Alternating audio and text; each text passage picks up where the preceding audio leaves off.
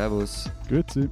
Und hallo, willkommen zur 222. Ausgabe unseres Transalpinen Podcasts mit Lenz Jakobsen, Politikredakteur bei Zeit Online in Berlin. Matthias Daum, Leiter der Schweizer Ausgabe der Zeit in Zürich. Und Florian Gasser, Leiter der Österreichseiten der Zeit in Wien. Haben wir eigentlich Schnaps mitgebracht? 222. Folge. Irgendjemand schon, schon vorgesorgt? Stimmt, Schnapszahl. Nein, Nein ich habe Kaffee und Wasser. Nein, wir sind, wir sind natürlich ein völlig nüchterner Podcast, außer wenn wir mal Montagabends aufnehmen.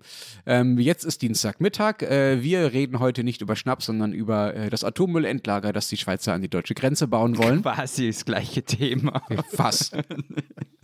Also, es geht um harten Junk. Es geht immer um Fässer.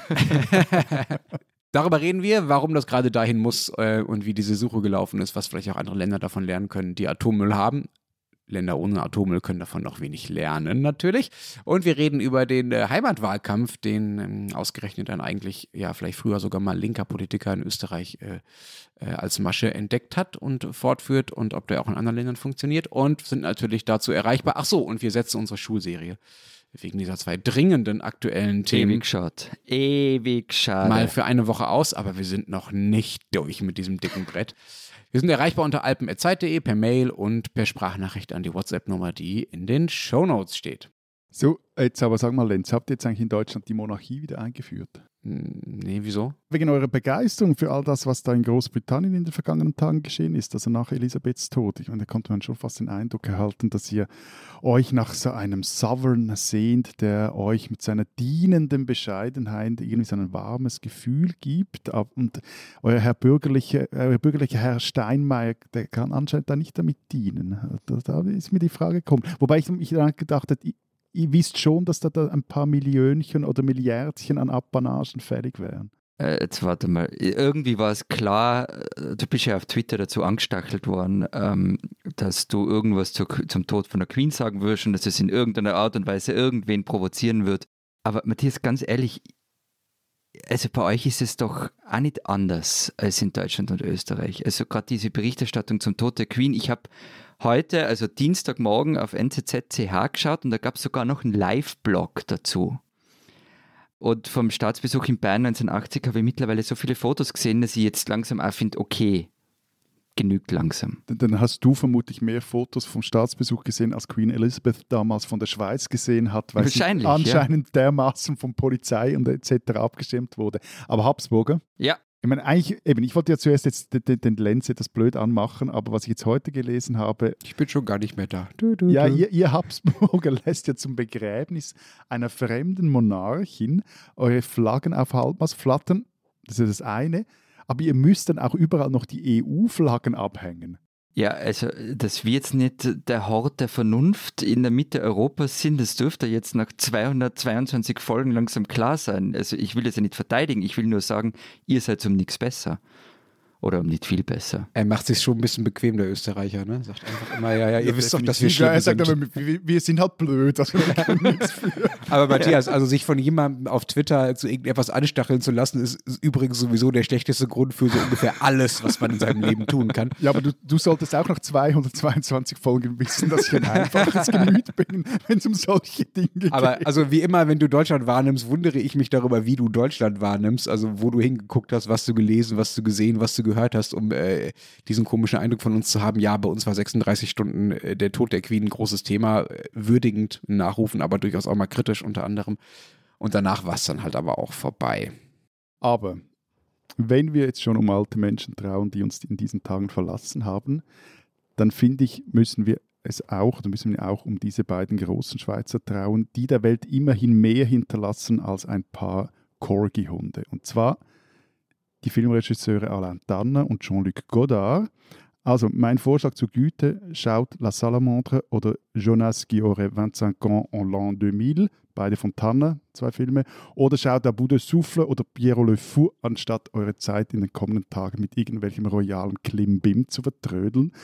Da könnt ihr zwei und können unsere sehr geehrten Hörerinnen und Hörer äh, nämlich etwas über die Schweiz der 1970er Jahre lernen und viel übers Leben und noch viel mehr über die Liebe. Matthias, lass uns zum ersten Thema kommen. Auch da äh, geht es darum, ähm, etwas über die Schweiz zu lernen, vielleicht sogar etwas von der Schweiz zu lernen. Wir reden ja oft äh, darüber, dass die Deutschen irgendwie nervöser und aufgeregter sind bei vielen Themen. als die Schweizerinnen und Schweizer und äh, du behauptest das zumindest sehr oft, Matthias. Äh, jetzt auch beim, beim Tod der Königin hast du ja schon wieder in diese Kerbe geschlagen. Und diesmal muss ich dir aber fast ein bisschen recht geben. Ihr habt am Wochenende verkündet, wo ihr euren Atommüll entlagern wollt und es bleibt aber obwohl es eine Entscheidung gibt und sich eigentlich auch Empörungen ähm, aufbauen könnte, zumindest an dem Ort, wo der Müll jetzt hin soll, erstaunlich ruhig bei euch in der Schweiz oder täusche ich mich da? Na, du täuschst dich nicht. Also die einzigen, die, jetzt, die sich jetzt aufregen, sind teilweise gewisse Journalistinnen und Journalisten, die seit Jahrzehnten das Thema behandeln und plötzlich ist da irgendwie der Dampf draußen.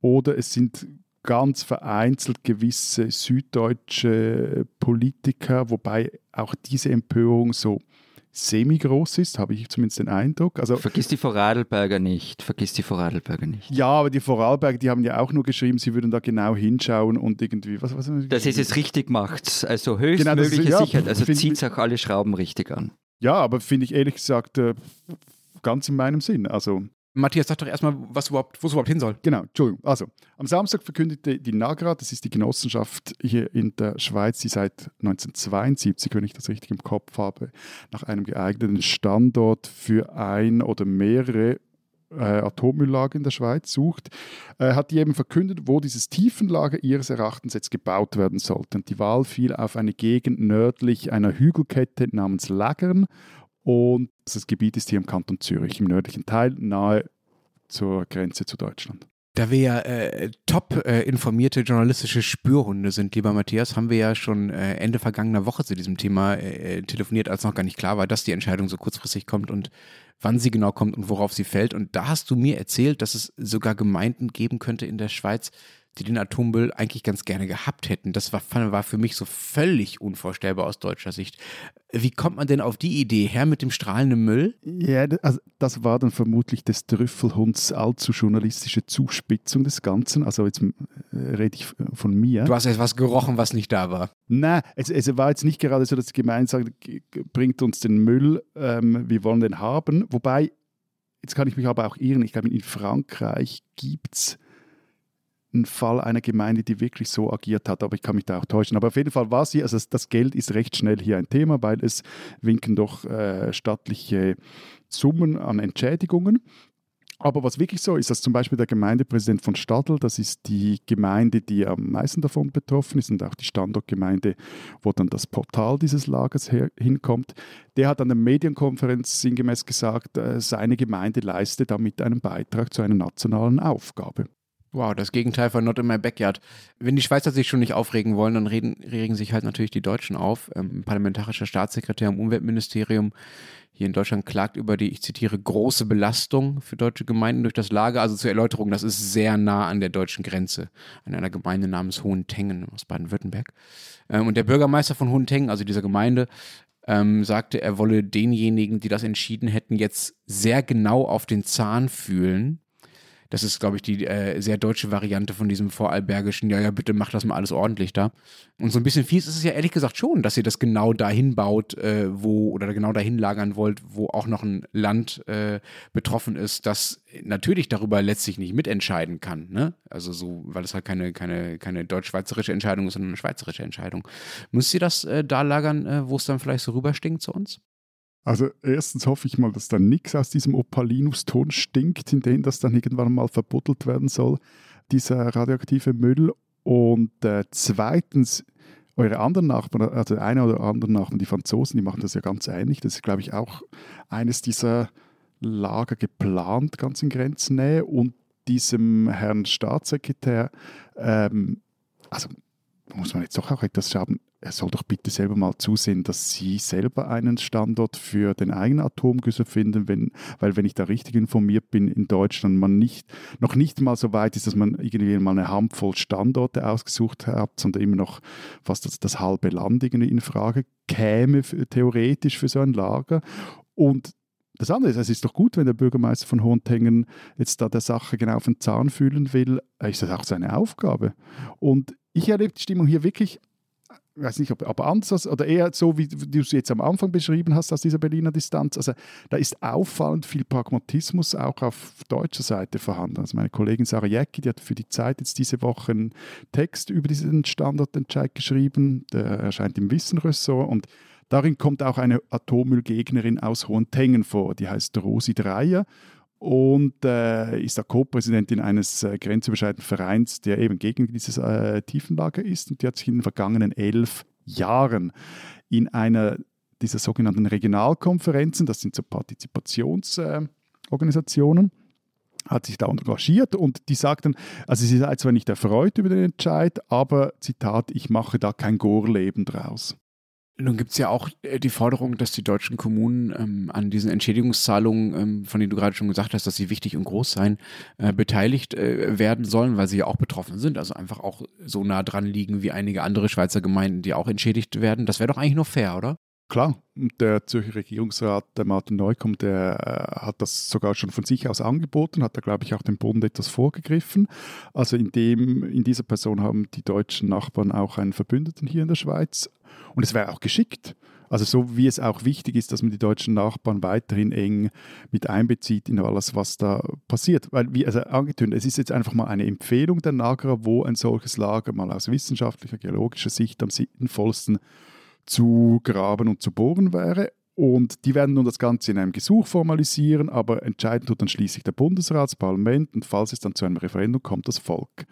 Allerdings kann, und das ist jetzt eben anders als bei früheren Abstimmungen über solche Lagerprojekte, nicht der betroffene Kanton oder betroffene Gemeinde ihr Veto einlegen bei Volksabstimmung, sondern dieser nationale Entscheid steht dann über allfälligen kantonalen oder kommunalen. Aber sorry, das, das habt ihr gemacht. Also das hätte ich von euch direkt Demokratieprofis ehrlich gesagt mehr erwartet, dass ihr nicht auf die Idee kommt, denjenigen, bei denen der Müll gelagert werden soll, äh, einfach die Entscheidung darüber zu geben, ob sie den Müll haben wollen. Doch, das, das war eine der Erkenntnisse aus den, eben, man ist seit den 70er Jahren dran. Es gab einen Fall in, im Wellenberg in der Innerschweiz, wo man ein erstes Lager für mittel- und schwach radioaktive Abfälle bauen wollte.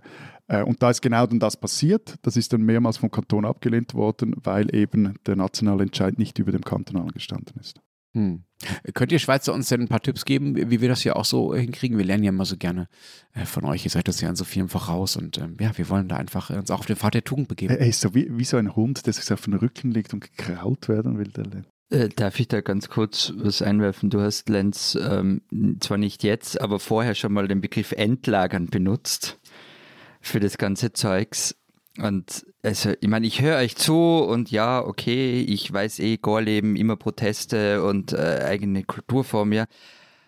Aber dieser Begriff Endlage, ich möchte einfach nur gesagt haben, der Vollständigkeit halber, wie lächerlich der ist. Ich weiß gar nicht, wo ich anfangen soll damit, weil wir reden da über Zeugs und Halbwertszeiten zwischen Zehntausenden und Hunderttausenden Jahren. Also wer da Idee hat, dass er ein echtes Endlager gefunden hat, das getestet ist und das funktioniert, der möge bitte hervortreten. Also, Moment. Liebe Atommächte, also, sprecht's weiter. Also äh, nur um das mal kurz klarzustellen, also du, natürlich kann man, geht es genau darum, also diese geologischen Gegebenheiten sind, werden genau daraufhin äh, literally abgeklopft, dass das so lange hält. Also die ähm, Stand über die Standortauswahl wird. Ich weiß aber, man kann es nicht kurz, testen. Lass mich noch mal man kann es aber nicht testen. Das ist ja der große Unterschied zu fast allem anderen.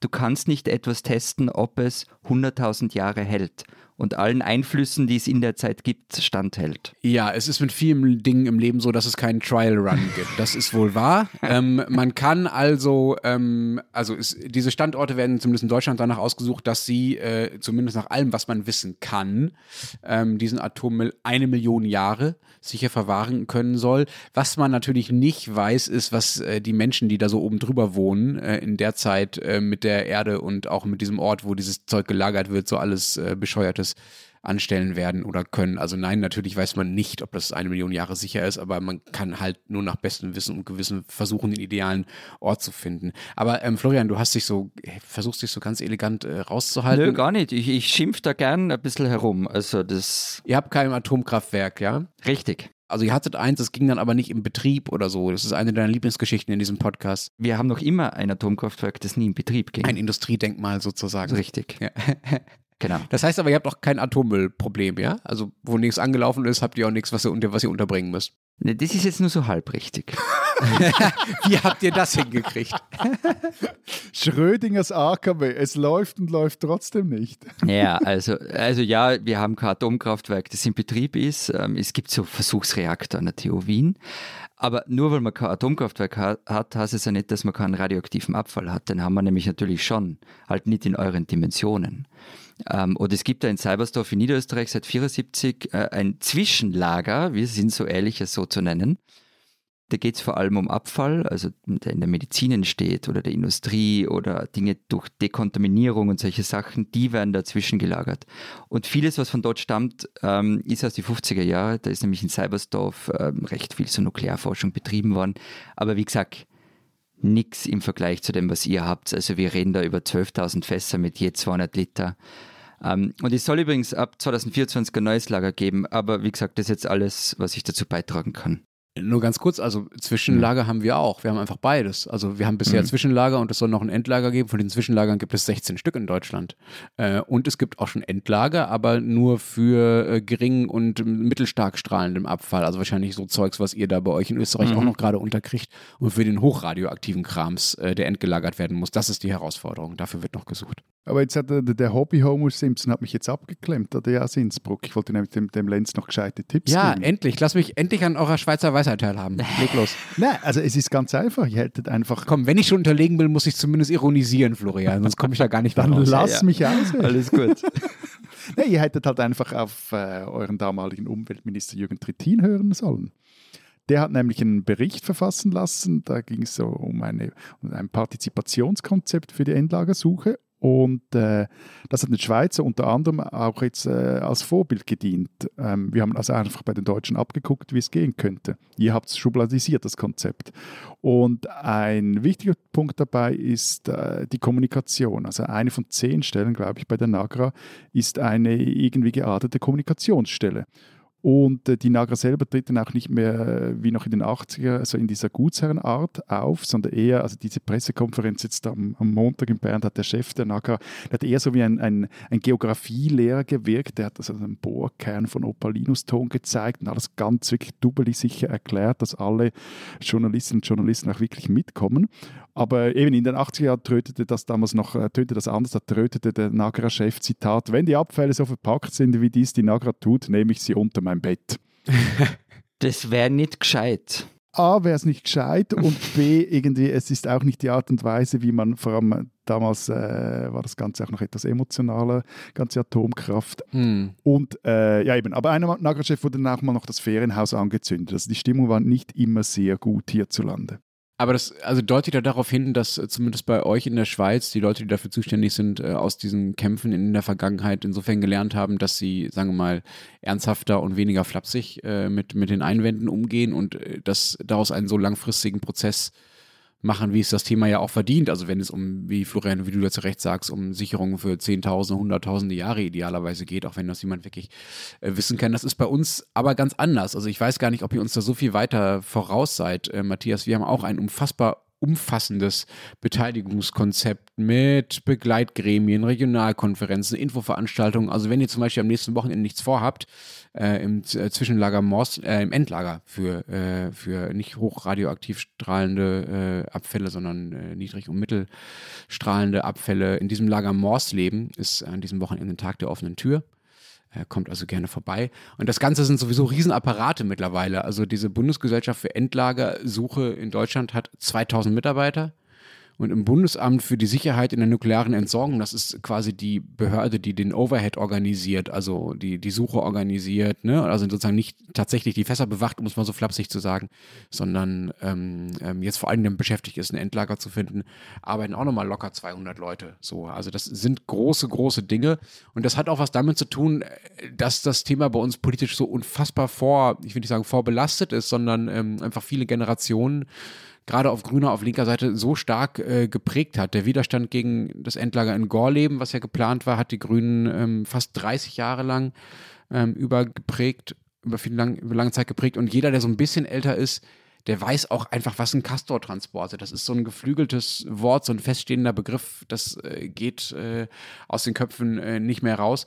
Und dazu kommen dann halt diese, diese fiesen, fiesen Zwischenfälle, die es bei uns auch einfach schon gab. Zum Beispiel in dem äh, Lager in Asse. Also Kassatransport weiß ich übrigens auch, was es ist. Ähm, und äh, also aus der Zeitungslektüre der 90er, wenn man so will. Aber zu den Protesten kann ich auch was beitragen. Also die hat es nämlich bei uns auch gegeben. Also gegen das Atomkraftwerk Zwentendorf das eben nie in Betrieb ging, da ist eifrig demonstriert worden. Vor allem eben auch gegen äh, das geplante Lager für den Atommüll, das übrigens im wunderschönen Waldviertel geplant war. Also dort, wo heute die Wiener in ihren Ferienhäusern Toskana spielen. Und da gab es unter anderem große Traktordemonstrationen. Bei uns konnte das halt nicht, so wie bei euch, zu einer eigenen Kulturform werden, weil es dann einfach erledigt war Ende der 70er, Anfang der 80er Jahre. Aber Lenz, sag doch, was für Zwischenfälle so ungefähr? Von welchen, welche meinst du da? Ich meine jetzt vor allen Dingen mal die in Asse, das sind die bekanntesten und ich habe ja auch nicht allzu viel Zeit, deswegen beschränke ich mich mal darauf. Das ist ein ehemaliger Bergwerksschacht und der war einfach total marode oder ist mittlerweile total marode. Da liegen 126.000 radioaktive Fässer drin, also zehnmal so viel, wie ihr in Österreich da irgendwie versorgen müsst. Hm. Ähm, das Bergwerk ist in Niedersachsen und ein Teil von diesen Fässern ist schon undicht. Es gab so vor 10, 15 Jahren relativ aufsehenerregende Fotos, wo man so sieht, wie die so, diese Hüllen schon so verätzt sind und da irgendwie so weiße Dinge, von denen man nicht so genau weiß, was sie sind, irgendwie durch dieses Bergwerk kullern sozusagen. Mittlerweile ist klar, dass das Bergwerk von Anfang an völlig ungeeignet dafür war. Und jetzt ist halt die Frage, wie man den Müll da wieder rauskriegt. Einige Experten sagen, es wäre trotz der Schäden sicherer und besser, das Zeugs einfach da unten zu lassen und hoffen, dass das nicht allzu viel Schaden anrichtet, statt sie extra zu bergen. Das ist halt der andere Plan und woanders hinzubringen. Denn das wäre unfassbar schwierig und aufwendig. Es wurden dafür bisher schon, also der Plan dafür, das zu machen oder der politische Beschluss dafür, das zu machen, ist schon fast zehn Jahre alt. Und in diesen zehn Jahren ähm, wurden schon eine Milliarde ausgegeben ohne dass überhaupt auch nur ein einziges Fass geborgen wurde. Und es werden noch mindestens, das ist auch schon eine ältere Schätzung, dreieinhalb Milliarden äh, weitere Euro fließen, äh, bevor überhaupt irgendetwas hochgeholt wird. Also viereinhalb Milliarden Euro quasi nur für die Vorbereitung der Bergung dieser Fässer, Fächer, Fässer aus diesem Lager, das halt nicht funktioniert hat. Hm, es wurde damals sicher auch nach bestem Wissen und Gewissen dieses Lager eingerichtet dafür, aber. Ja, du, ich, ich würde mich gerne, ich würde gerne sagen, äh, lassen wir halt einfach, aber es ist halt alternativlos, dieses Zeugs unterzubringen, ne? Es geht ja nicht weg. Ja, aber sag, warum, warum ist das so, so aufwendig bei dem Zeug? Also den Homer Simpson-Witz hat jetzt Matthias schon vorher gemacht, aber also es wirkt alles wie eine schlechte Simpsons-Folge. Naja, also die einfache Antwort ist, weil Atommüll halt schreckliches Zeugs ist und weil das einer der Gründe ist, weswegen es gute Gründe für einen Atomausstieg gibt. Und es auch jetzt in den Verlängerungsdiskussionen durchaus auch Argumente derjenigen gibt, die nicht sagen, ja, machen wir einfach alles wieder an, damit wir unabhängiger von Russland werden. So. Was auch nicht unbedingt stimmt, aber das ist ja eine andere Diskussion. Also, man kann halt nicht einfach in ein marodes Bergwerk mit einem Bagger reinfahren und da den radioaktiven Müll rauskarren. Das geht einfach nicht. Das ist einfach viel zu gefährlich. So. Ein Plan ist sozusagen ein zweites Bergwerk daneben zu bauen, also so eine Art ähm, Parallelschacht, über den dann die Fässer hochgeholt werden. Wobei diese Fässer, du kannst sie ja auch nicht einfach irgendwie anpacken. Da können ja nicht einfach Leute in Schutzanzügen reingehen und die hochholen. Die müssen erst ummantelt werden und, und so weiter und so fort. Also irre aufwendig.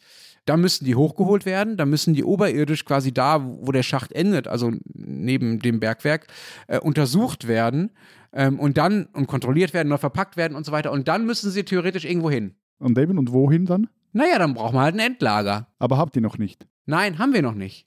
Genau. Und wann habt ihr es denn? Das haben wir äh, hoffentlich entschieden und gefunden bis 2031. So lange dauert dieser Prozess, äh, den diese Organisationen da alle gerade moderieren und äh, bei dem, an dem man sich beteiligen kann, wo es auch um geologische äh, Kriterien natürlich geht, wo aber klar ist, dass es nicht Gorleben werden soll übrigens. Und dann soll man das ab 2050 idealerweise einlagern können. Und da das alles aber sehr, sehr, sehr lange dauern würde, sowas einzulagern und die Sicherheitsstandards und Kontrollen sehr hoch wären, könnte es bis 2080 dauern, bis das Endlager dann tatsächlich belagert ist. Okay, also das heißt, zu meinem 100. Geburtstag machen wir dann einen Live-Auftritt von unserem Podcast in der Nähe dieses neuen Endlagers. In der Nähe. Guck mal, er traut sich noch nicht mal genau dahin. Abgemacht. Natürlich gehe ich da nicht direkt. Wir machen es genau am Eingang. Also wenn wir an deinem okay. 100. Geburtstag diesen Podcast noch machen, dann stellen wir uns in die Empfangshalle des Endlagers in Deutschland. Versprochen. Deal. Okay? Hand drauf? Ja. Gut. Ja, so ist es. Das ist halt eine Sache von Generationen. Man kann aber auch sagen, das ist vielleicht angemessen, weil es ja auch um äh, hunderte von Generationen geht, die dieser Atommüll dann dort gelagert werden muss. Es ist ja vielleicht auch vernünftig, sich dafür Zeit zu lassen. Aber eben, also nur damit jetzt dabei bei, bei, da kein falscher Eindruck entsteht. Also es geht bei uns nicht viel schneller, bis das Ding steht. Also wie gesagt, eben die, die, die NAGA erarbeitet jetzt ein sogenanntes Raumbewilligungsgesuch. Das sollte dann 2024 vorliegen. Das wird dann durch verschiedene Instanzen geprüft. 2029 soll der Bundesrat dann darüber entscheiden. 2030 das Parlament. 2031, wenn ihr dann mal den Standort gefunden habt, habt Lenz, dann äh, kommt es, ebenfalls das Referendum ergriffen wird, zu einer Volksabstimmung. Und Drei Jahre später könnte dann erste so bauliche Vorabklärung starten und 2045 dann der eigentliche Bau des Lagers und der erste Atomgüssel würde dann 2050, 2050 60 eingelagert werden. Das schreit aber auch nach einem Live-Auftritt, oder? Strahlender Live. Also ich äh, ja. verstehe ja sonst häufig den Spott über Langsamkeit in der Politik. In dem Fall äh, finde ich sehr, sehr gut, dass man sich dafür Zeit lässt und nicht noch ein zweites Asse baut in Deutschland. Diesen Österreicher sollten Sie kennen. Wer vor einer Woche den Namen Volker Türk kannt hat und wusste, wer der Mann ist und was er macht, der war schon ziemlich gut informiert. Seit ein paar Tagen aber ist der Name in aller Munde, weil der Linzer Jurist ist seit dem 8. September neuer hoher Kommissar der Vereinten Nationen für Menschenrechte. Generalsekretär Antonio Guterres, in dessen Büro Türkers unter Generalsekretär für Politik gearbeitet hat, soll ihn höchst selbst für dieses neue Amt vorgeschlagen haben. Volker Türk wurde 1965 geboren, wuchs in Linz auf, studierte in Wien Jus, damit Zelenz auch noch versteht, studierte Jura und heuerte 1991 Hat er auch Verein Matura gemacht vorher? und ähm, 1991 hat er bei den Vereinten Nationen angeheuert. Er war in ganz unterschiedlichen Funktionen äh, für das UNHCR, für das Flüchtlingshochkommissariat in aller Welt unterwegs, im Kosovo, im Kongo, in Malaysia und in Bosnien. Die erste Herausforderung Türks in seiner neuen Funktion wird sein, sich mit den Folgen eines Berichts über die chinesische Region Xinjiang auseinanderzusetzen, den seine Vorgängerin Minuten vor ihrem Abschied veröffentlicht hatte. In dem Bericht steht, dass die willkürliche und diskriminierende Inhaftierung von Uiguren und anderen Muslimen in der Region Verbrechen gegen die Menschlichkeit darstellen könnten. China bestreitet es natürlich. Es ist die Chinas Hoffnung, dass Herr Türk das Büro leiten wird, indem er sich strikt an die Prinzipien der Objektivität, Unparteilichkeit hält und Nichtpolitisierung, sagte Chinas stellvertretender UN-Botschafter Dai Bing. Die stellvertretende US-Botschafterin bei den Vereinten Nationen, Lisa Kati, hat gesagt, Türk müsse als unabhängige, unparteiische und unerschütterliche Stimme für Menschenrechtsfragen auf der ganzen Welt dienen. Und der Hohe Kommissar muss bereit sein, Menschenrechtsverletzungen und Missbräuche anzuprangern, wo immer sie auftreten. Das klingt nach einem ziemlich herausfordernden Einstand in den neuen Job. Volker Turk ist jedenfalls ein Österreicher, den man unbedingt kennen muss.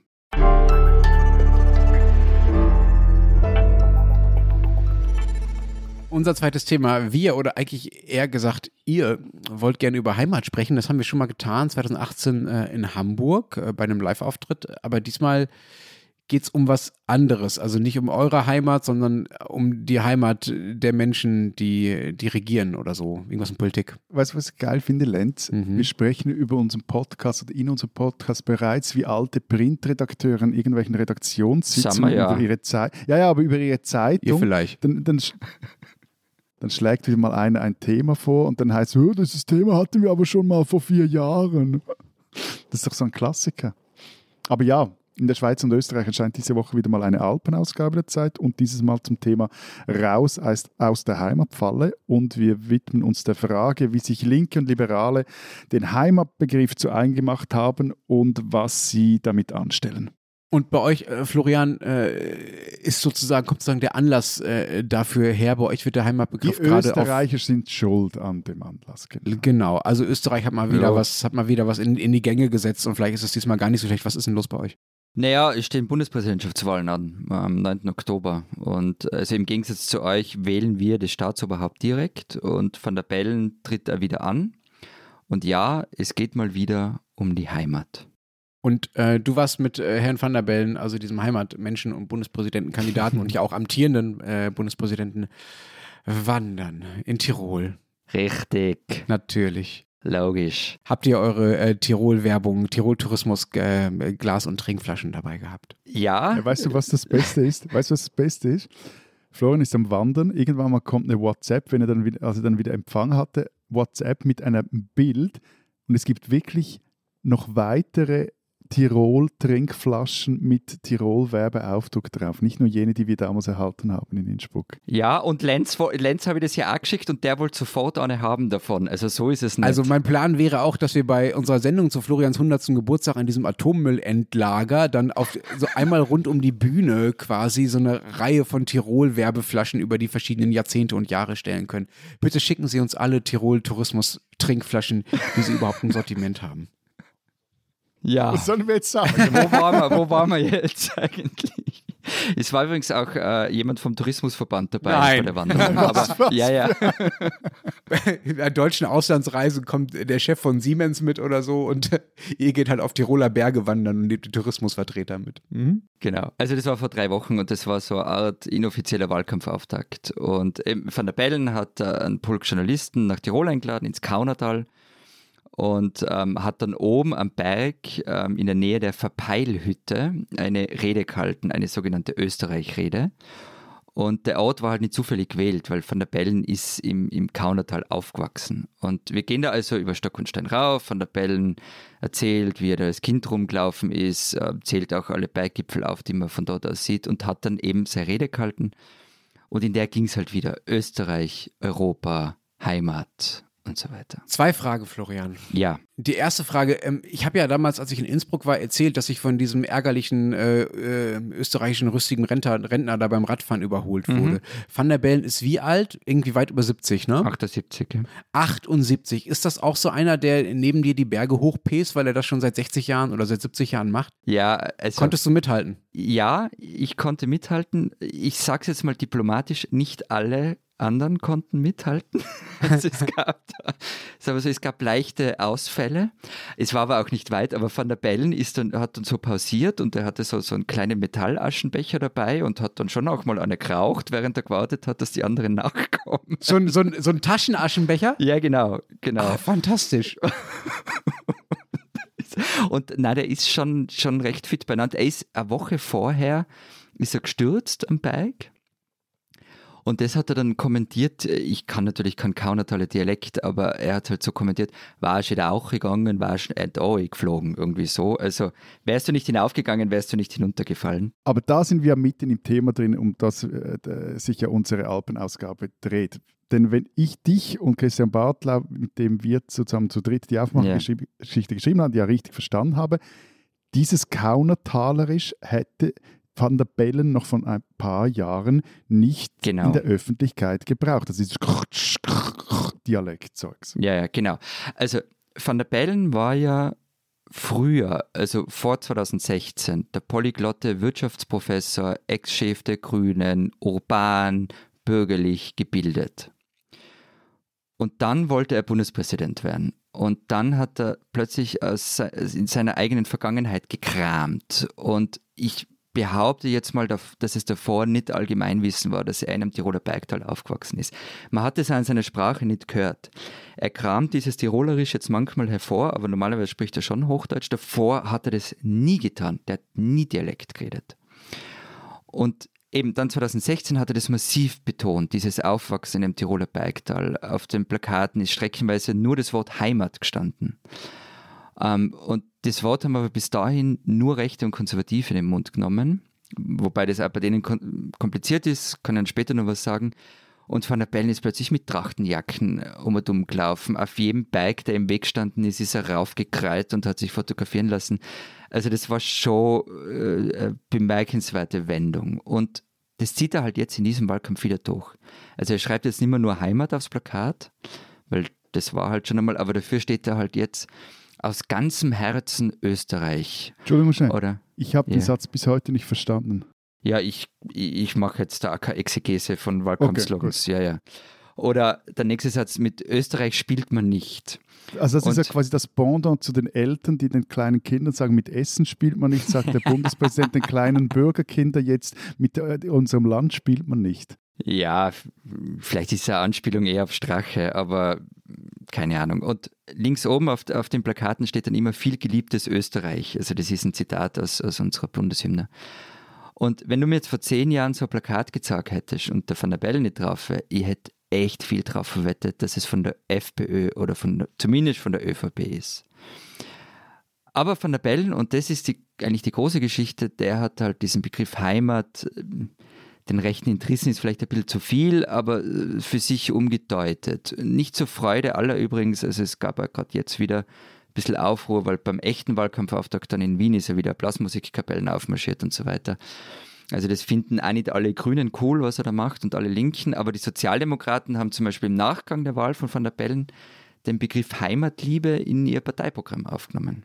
Es hat dann aber, glaube ich, nicht so richtig geklappt. Und ich meine, es ist ja auch etwas, eben der eine hat zumindest eine Vergangenheit, auf die er sich berufen kann, aber der andere, also in diesem Fall war das, glaube ich, ja das Arbeiterkind Christian Kern, der ließ sich dann noch in Trachtenanzug stecken, das ist aber dann halt auch etwas seltsam. Der ist doch in Simmering aufgewachsen, oder? Ja, ja. Ähm, ja, stimmt. Ähm, aber jetzt, Kern hat nicht die Wahl wegen Heimat oder Nicht-Heimat verloren. Aber ist, wo du recht hast, ist ein völlig anderes Setting. Also die Frage ist, willst du Bundespräsident werden, also brauchst du 50 Prozent oder 51 Prozent der Stimmen. Oder willst du für die SPÖ-Wahl gewinnen? Also wie viele Menschen musst du ansprechen? Wie breit muss deine Ansprache sein? Und da finde ich das was von Van der Bellen schon recht geschickt, ähm, diese Heimatkiste auszupacken und gleichzeitig glaubhaft äh, mit, mit einer proeuropäischen Erzählung zu verbinden. Wie ist das denn in der Schweiz, Matthias? Ist äh, bei euch die Heimat noch, noch ein rechter Begriff oder habt ihr auch so eine, sagen wir mal, so ein linkes, linkes Heimat-Revival? Ja, wir haben das ähnlich, also, also in den letzten 20 Jahren konnte man etwas Ähnliches hier beobachten, aber lass mich zuerst noch, noch etwas weiter zurückgehen. Also ich glaube, was der große Unterschied ist zwischen Österreich und der Schweiz, also die Linke in der Schweiz nie die Mehrheit hatte. Also äh, seit 18. Ja, bei uns seit die 70er Jahre nämlich nicht mehr. Aber ja, ja, aber bei uns nie. Also okay. nie seit 18. Wobei, also äh, die SPÖ und äh, sagen wir mal die Schweizer, das, was du als Schweizer Linke verstehst, ja vielleicht auch nicht unbedingt das Gleiche ist, ne? So von der, von der politischen Ausrichtung. Also Bruno Kreisky und die, die SP der 70er Jahre, ich glaube, die, die, die lassen sich okay. doch etwas vergleichen. Auf jeden Fall eben seit 1848 und erst seit den 1940er Jahren äh, haben die Sozialdemokraten über überhaupt ein, später dann zwei Sitze im Bundesrat und im Kalten Krieg mussten sie sich auch wirklich äh, sehr antikommunistisch geben, antisowjetisch, sonst hätte man sie da nicht mitmachen lassen. So. Und dann kam, kam aber, und das war dann äh, wirklich eine, eine krasse Zäsur, die, der, der Fischenskandal, da haben wir auch schon mal drüber gesprochen, 1989 war das, der erschüttert die Linke. Und äh, also es ging so weit, sogar noch Mitte der 90er Jahre, Peter Bodenmann, der war damals SP-Präsident und der war ein, ein für Schweizer Verhältnisse bis heute sehr wortgewaltiger Politiker, der sagte dann mal in einer Umfrage zu diesem, Umfrage zu diesem Wort, es ging um Heimat, zu diesem Wort möchte ich nichts sagen. Aber der hat doch sonst zu allem und jedem und eine Meinung gehabt und was gesagt, oder? Ja, also der sagt bis heute zu allem und jedem äh, was und weiß es auch immer besser. Und ich war auch selber erstaunt, dass ich das im Archiv gelesen habe, dass er da mal nichts sagen wollte.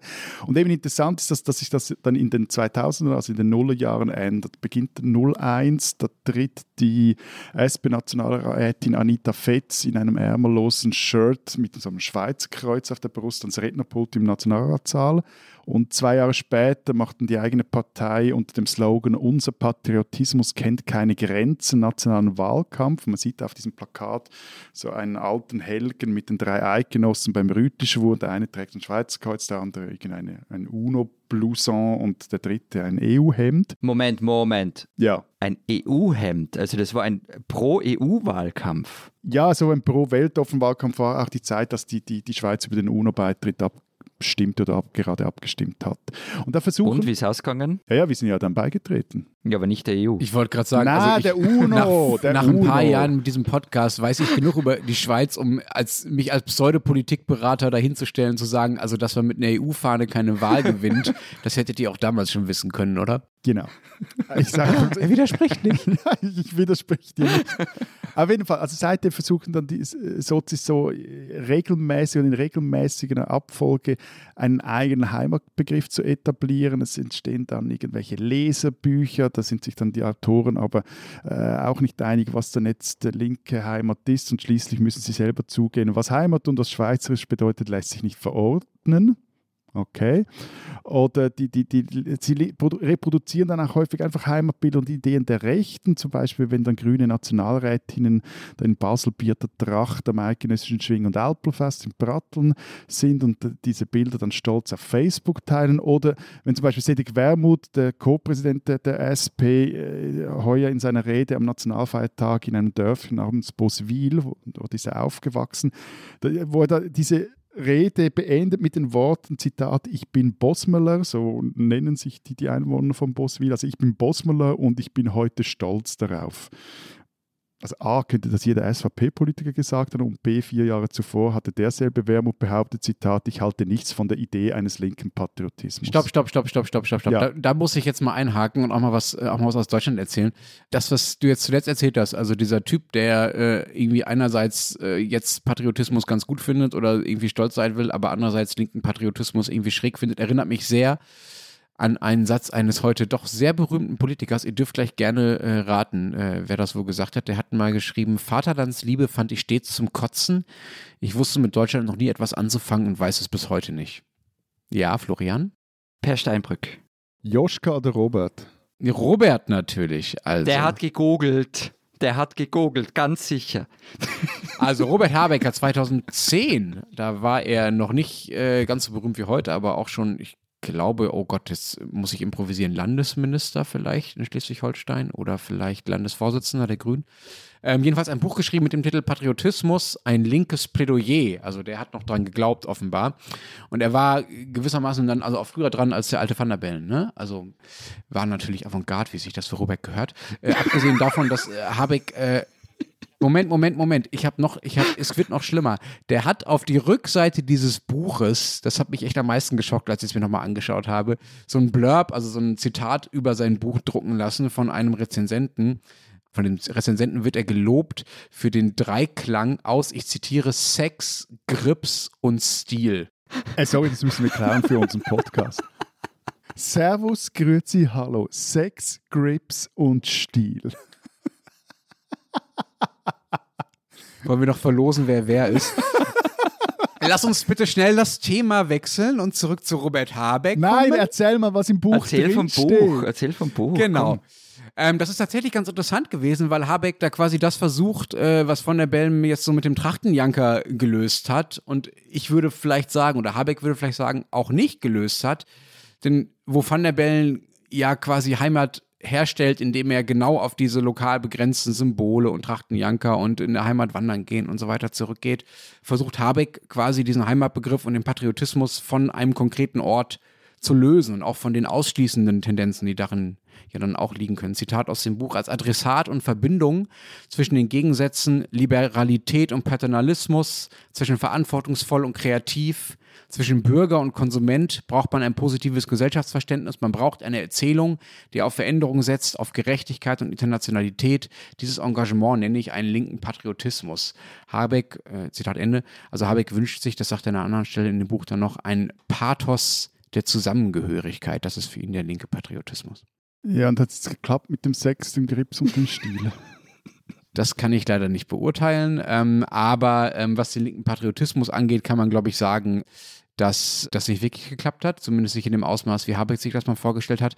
Dieser Satz, den ich da zum Eingang zitiert habe, also dass er mit Deutschland nichts anfangen kann, in diesem Patriotismus-Zusammenhang, äh, der wurde sogar zur Munition von Habecks Gegnern, die ihm damit 2019, also fast zehn Jahre nach Erscheinen des Buches, dann nochmal in so einer Internetkampagne äh, zum, quasi zum Antideutschen versucht haben abzustempeln. Das war also nicht so wirklich was mit dem Pathos der Zusammengehörigkeit, ganz im Gegenteil. Und erfolgreicher macht das tatsächlich in Deutschland, also mit dem linken oder mit dem, sagen wir mal, auch progressiven Übernehmen des Heimatbegriffes Winfried Kretschmann, dieser grüne Parteifreund von Habeck, den ihr ja aus der Nähe auch kennt als baden-württembergischen Ministerpräsidenten. Und der ist da einfach mit jeder Karnevalstradition und äh, mit jedem Hügelgipfel und jedem Schwarzwaldzug äh, enger verwachsen als, äh, als irgendwelche CDU-Politiker. Also dem macht einfach in Sachen Heimat auch niemand was vor. Das ist, erinnert mich immer sehr an Van der Bellen, äh, wenn du davon erzählst, Florian.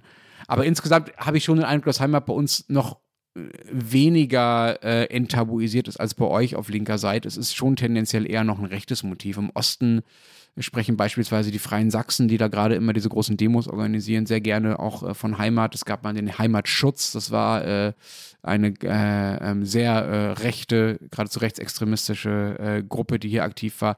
Und dann gibt es diese schöne kleine Geschichte oder auch gar nicht schöne kleine Geschichte aus dem Jahr 2017 vom Verein Niederdorfer Heimattreue. Ähm, die wurden bekannt, weil die Merkel-Galgen verkauft haben. Ne? Also das sind halt auch die Dinge, die unter dem Schlagwort Heimat hier bei uns noch passieren. Und solange man mit solchen Leuten um den Heimatbegriff konkurriert, ist es halt relativ schwer äh, mit der linken Umdeutung. Ja, es kommt aber noch was dazu, nämlich, dass sich, also in Deutschland ist es relativ einfach, von Heimat zu sprechen, das ist Deutschland fertig.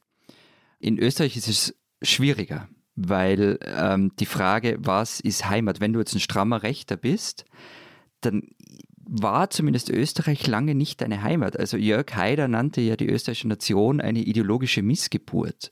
Also man wollte ja Deutscher sein und nicht Österreicher.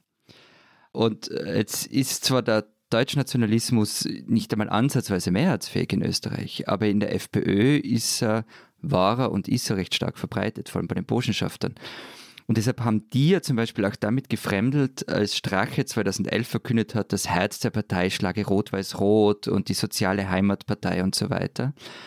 Und man hat da so einen Kompromiss gefunden und das könnt ihr gleich wieder drüber lachen.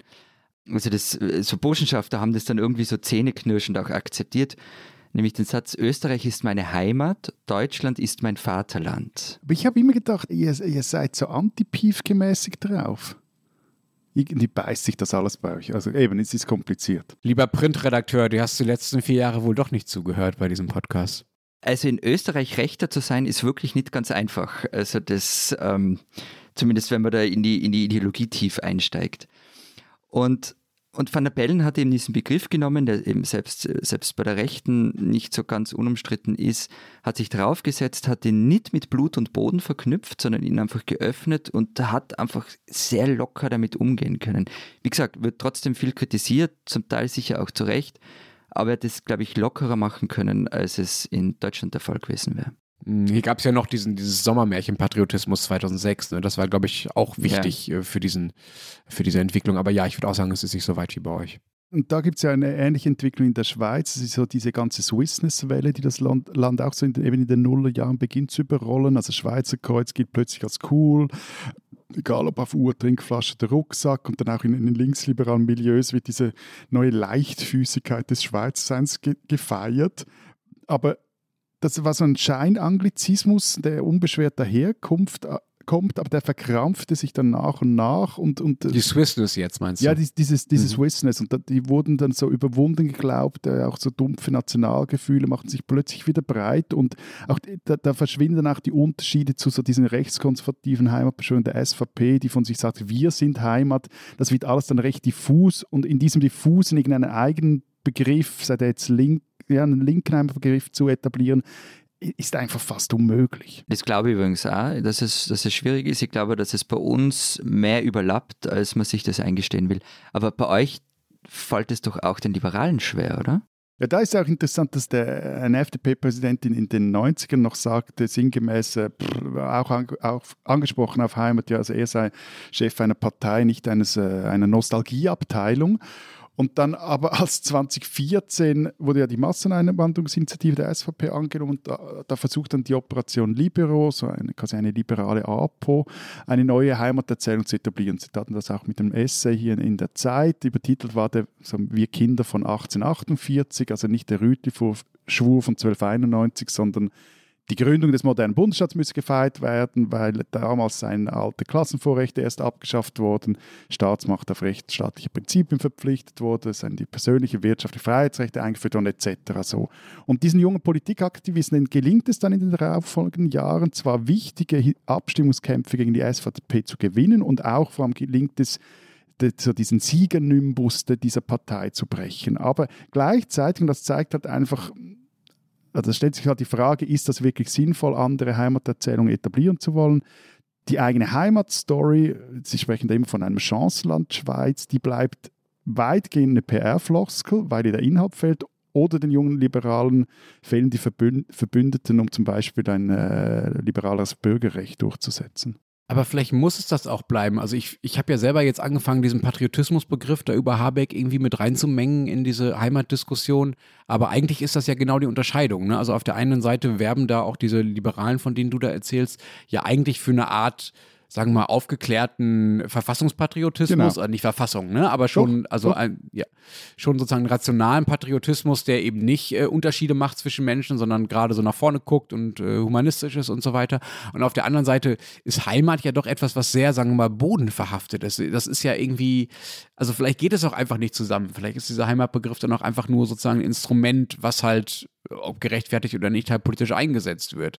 Hey, ich habe da während der Recherche ein, wie ich finde, recht gescheites Zitat eines ehemaligen SP-Nationalrats aus Bern gefunden, von Peter Vollmer. Der sagte mal, als wieder in der Partei eben über das Thema groß diskutiert wurde, Zitat, Heimat ist ein mythologisierter Begriff. Und die, die Linke aber habe, wie die Liberalen auch, schon immer einen aufklärerischen Anspruch gehabt. Da, das, das beißt sich einfach. Also die Linke wollte, hat eigentlich gerufen, zieht die Trachtenjacken aus, ne? Genau. Obwohl zum Beispiel eine der, der Vorläufer der Sozialdemokratie in der Schweiz hat Grütli-Verein, also ein, ein anderer Begriff für Rütli geheißen. Also es gab schon diese Verbundenheit, aber man wollte eben nicht so in diesem diffusen drin bleiben. Also ich meine, der Punkt ist ja, der erfolgreichste Heimatbegriff ist ja jener, der mit einer möglichst diffusen Definition ein möglichst wohliges Gefühl in einer Gemeinschaft schafft. Und das beißt sich halt mit Aufklärung. Aber das ist genau der Van der Bellen-Wahlkampf. Trachtenjacke, Berggipfel, Bergpanorama und schöne Worte. Also das ist genau das, was er sagt, dieses diffuse Aber, Florian, Heimatgefühl. Jetzt Pistole auf die Brust. Macht euer Bundespräsident einen antiaufklärerischen Wahlkampf? Nein, eben nicht. Ich, also ich finde überhaupt nicht. Und es sind auch eigentlich nur die Bilder und die Slogans, die sich da draufsetzen. Wenn man sich die Reden von ihm anschaut, die Inhalte anschaut, die er transportiert, dann ist es was völlig anderes. Jetzt kann man sagen, das schließt einander aus, so wie ihr jetzt gesprochen habt würde das nicht zusammengehen. Er macht es halt trotzdem. Die Frage ist, ob das, ob das nochmal gut gehen wird. Also das werden wir ja dann sehen. Und wie harmlos das Spiel auch ist, ne? Also da, wie harmlos was man, was man damit, klar. was man damit aktiviert. Also nicht, dass ich jetzt sagen würde, Herr van der Bellen äh, weckt, äh, stärkt die rechten Umtriebe in Österreich. Ähm, das muss man ja nicht gleichsetzen, aber äh, dass diese Bilder eigentlich nicht zusammengehen, ähm, äh, ist schon, ist glaube ich schon klar geworden.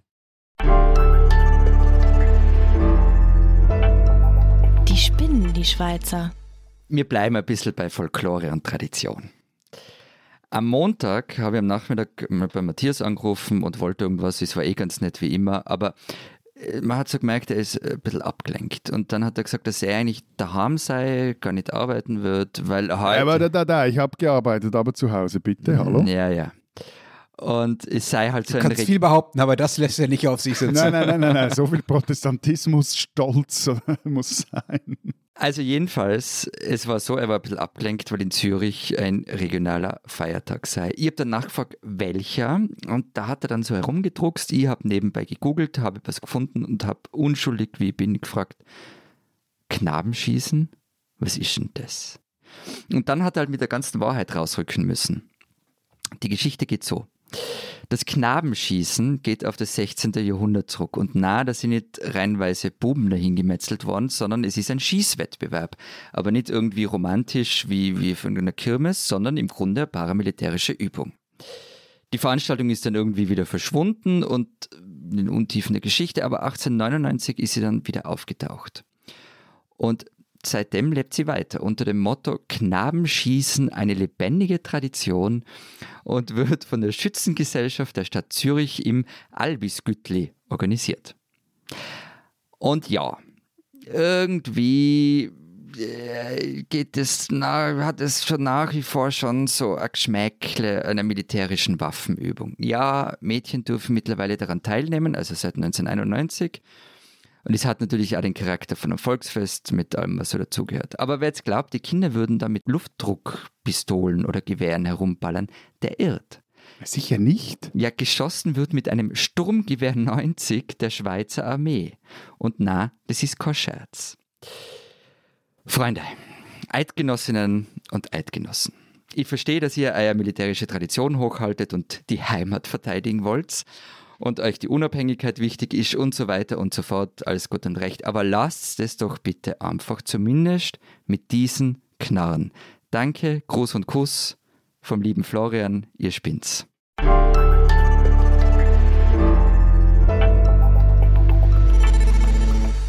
Das war's diese Woche beim Transalpinen Podcast. Äh, wir hören uns äh, nächste Woche wieder. Bis dahin könnt ihr alle noch äh, die Zeit Schweiz, Zeit Österreich lesen, in der was über Heimat drin steht und was noch? Acht Seiten Heimat.